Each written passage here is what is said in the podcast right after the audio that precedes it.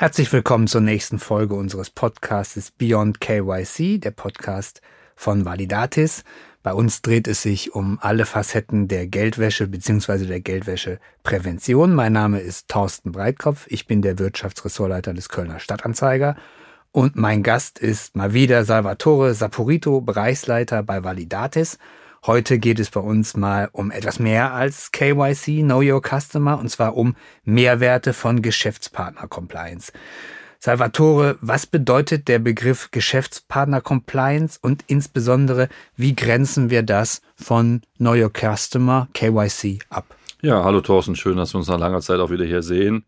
Wir haben das spannende Thema mit auf die Agenda genommen. Geschäftspartner-Compliance können wir auch wörtlich übersetzen wie Geschäftspartnerprüfung oder Geschäftspartnerüberprüfung. Es ist halt Teil einer äh, integralen Compliance-Management-Funktion. Deswegen ist die Geschäftspartner-Compliance mittlerweile sehr, sehr stark äh, verbreitet. Wir haben auch einen sogenannten Standard beim Deutschen Institut für Compliance, kurz DICO eingeführt. Das ist der erste Standard gewesen, der auch mit Geschäftspartner Compliance tituliert wurde und befasst sich im Wesentlichen damit, wie kann ich eine ordnungsgemäße Geschäftspartnerprüfung respektive Geschäftspartner-Compliance durchführen. Richtet sich an alle Unternehmensgrößen, also nicht nur an die Kreditwirtschaft dieser Welt, sondern auch an mittelständische Unternehmen und grenzt sich im Wesentlichen vom Know Your Customer Prinzip ab, was wir auch schon eingehend behandelt haben, dass beim Know Your Customer Prinzip das Geldwäschegesetz ganz klar fordert, dass ich einen Geschäftspartner überprüfen muss, eine juristische oder natürliche Person, aber die Geschäftspartner Compliance ist halt deutlich breiter und tiefer aufgestellt, weil sie jedweden Geschäftspartner damit abdeckt. Salvatore, einen Schritt äh, zurück. Bei Compliance, da denke ich an geschenkte Weinflaschen oder teure Kugelschreiber. Was meint Compliance in dem Zusammenhang?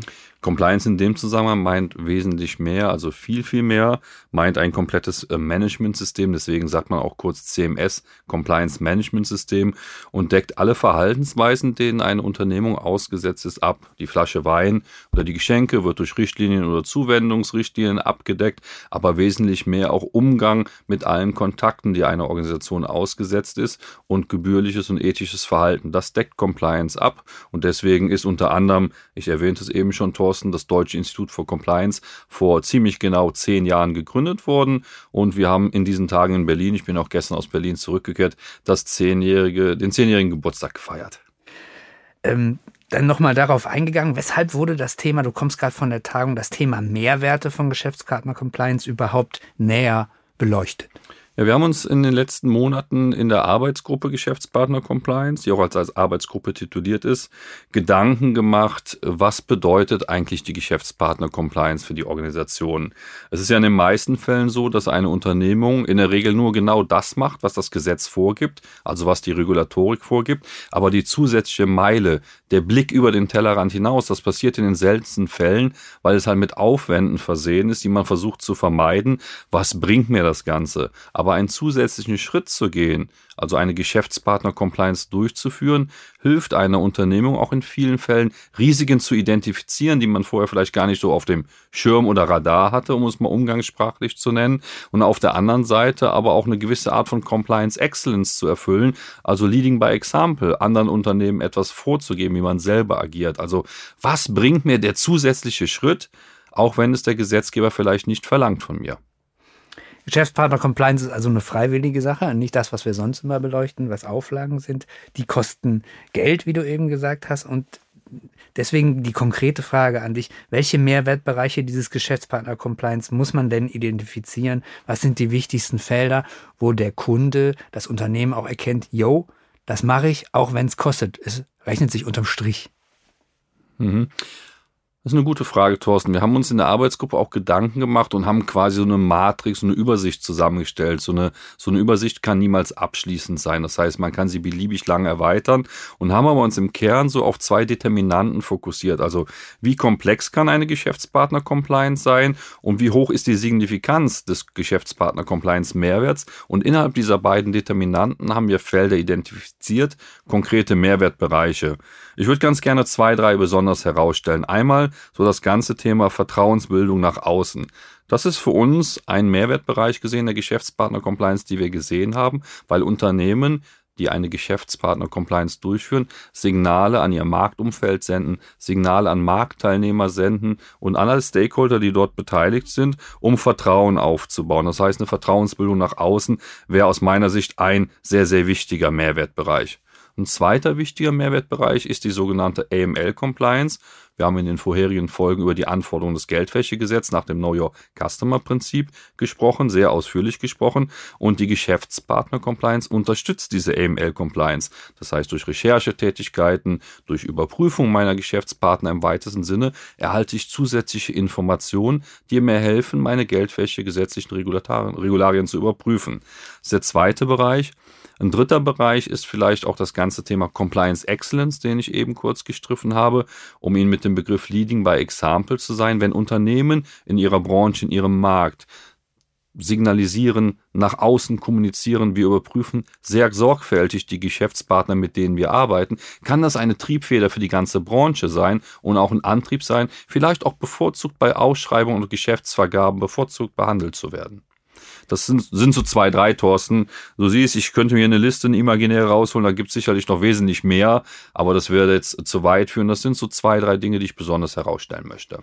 Wie muss ich mir den Geschäftspartner Compliance als Laie im, im Unternehmensalltag vorstellen? Sind das zusätzliche Regelwerke irgendwo im Intranet aufgeschrieben oder ist es eine Überwachung in irgendeiner Stelle? Ganz einfach erklärt, wie, wie läuft das ab? Ganz einfach erklärt ist auch hier ein Prozess relevant. Der Prozess dient dazu, wer befasst sich überhaupt damit? Zuallererst auch mal definieren, wen sehen wir als Unternehmen denn als Geschäftspartner, um auch eine Überprüfung von Geschäftspartnern vorzunehmen. Und dann gibt es sicherlich verschiedene Methodiken, die man heranziehen kann, einen Geschäftspartner zu überprüfen. Dafür haben wir einen Standard herausgegeben, den Standard 1, der sich auch Geschäftspartner Compliance nennt, der quasi eine Handlungsempfehlung gibt, wie eine vernünftige Geschäftspartnerprüfung in Form eines Prozesses aussehen kann. Es ist notwendig, dort auch verschiedene Stakeholder im Unternehmen mit einzubeziehen. Es kann nie nur eine Abteilung in einem Unternehmen machen, sondern verschiedene Abteilungen sind dort beteiligt, um auch unterschiedliche Informationen herbeizuführen, um am Ende auch eine Bewertung des Geschäftspartners vorzunehmen, wo man am Ende vielleicht auch sagt, Thorsten, mit dem möchten wir aus den und den Gründen keine Geschäfte machen. Und diese Geschäftspartner bevorzugen wir. Das heißt, eine Prozesskette ist relevant. Wir haben hier so ein Best Practice entwickelt, was wir auch allen Unternehmen gerne an die Hand geben. Richtet sich nicht nur an Großunternehmen, richtet sich an den gesamten Mittelstand. Habe ich das richtig verstanden, dass bei dem Geschäftspartner Compliance auch der Geschäftspartner mitspielen muss?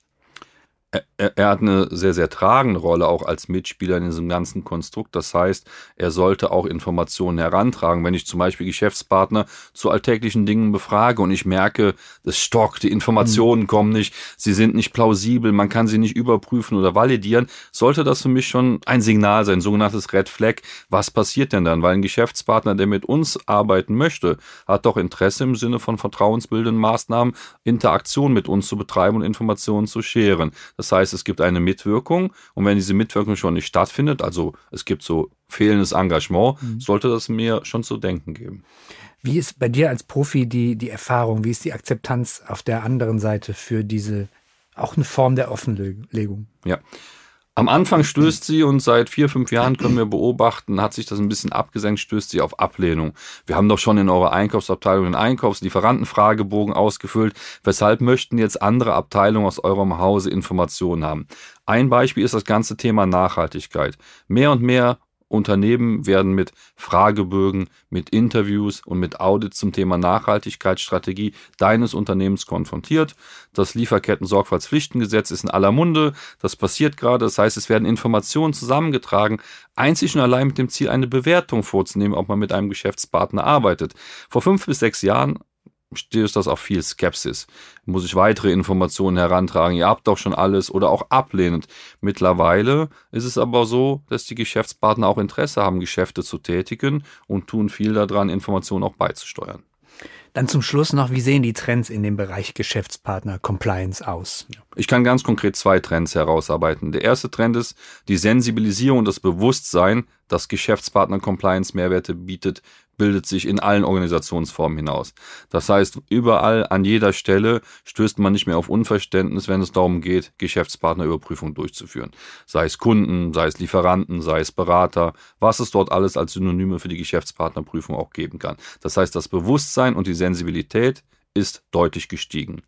Der zweite Trend ist, dass man sich damit befasst, was gibt es für weitere Mehrwertbereiche bei der Geschäftspartner-Compliance? Gibt es bestimmte standardisierte, die für bestimmte Branchenklassen relevant sind oder poppen plötzlich neue Mehrwertbereiche rauf, die ein Unternehmen vielleicht heute gar nicht betrachtet hat, aber zukünftig deutlich stärker betrachten muss, auch im Sinne von Nachhaltigkeitsstrategie oder auch im Zuge des ganzen Wertewandels, wenn Unternehmen vielleicht sagen, wir möchten mit bestimmten Unternehmen aus bestimmten Branchen aufgrund unserer Unternehmenswerte nicht mehr zusammenarbeiten.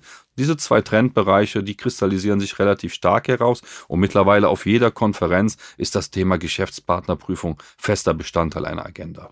Danke, Salvatore. Das war interessant und auch mal ein bisschen mehr als nur KYC. Mein Gast war äh, Salvatore Saporito, Bereichsleiter bei Validatis. Das war der Podcast Beyond KYC. Mein Name ist Thorsten Breitkopf. Ich bin der Wirtschaftschef des Kölner Stadtanzeigers. Wir freuen uns aufs nächste Mal.